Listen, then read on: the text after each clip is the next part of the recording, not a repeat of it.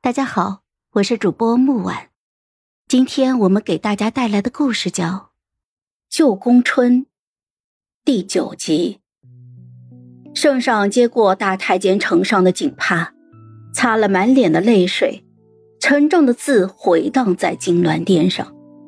朕感念父子之情，不忍杀子，废太子，求于别院，望其静心悔过。太子被废，囚于皇宫外别院，羽林卫亲自看守，无人可见。杨老将军伤情复发去世，杨家下狱，成年男子一律斩首，与杨家来往密切者都被带走，下落不明。一场腥风血雨，以三个月之后三皇子封为太子而落下帷幕。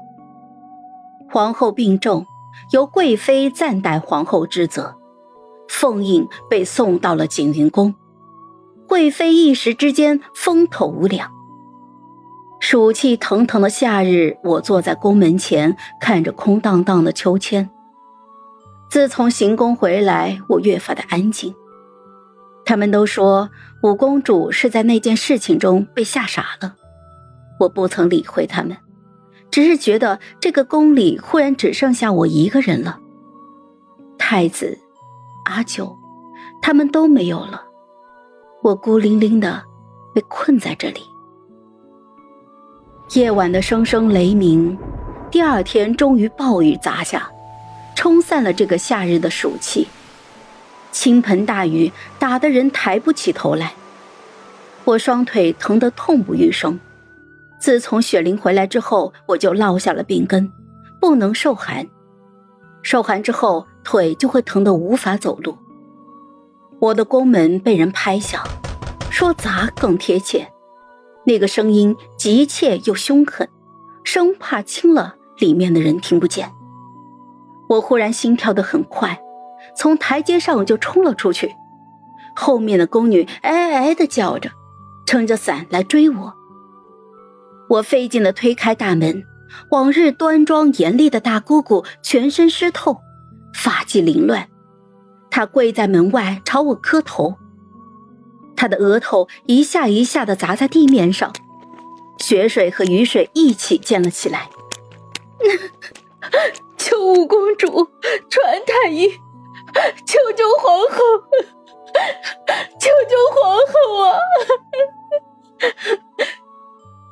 静云宫里，我不卑不亢的对着端坐在大殿之上的艳丽的贵妃说话。孩儿双腿不适，恳请母妃传太医。那双妖媚凌厉的凤目审视着我，就等不及那么一时三刻吗？太医院的御医均有要事在身，无一人可得空闲入后宫看病。是。凤目微微的眯起，无声的对峙着，许久，长长的叹息。唉，本宫准了。我转身要出去，后面响起了贵妃的声音，剥去了往日的张扬强势，竟然软得像是点点的温柔。他们都说你不像我，其实。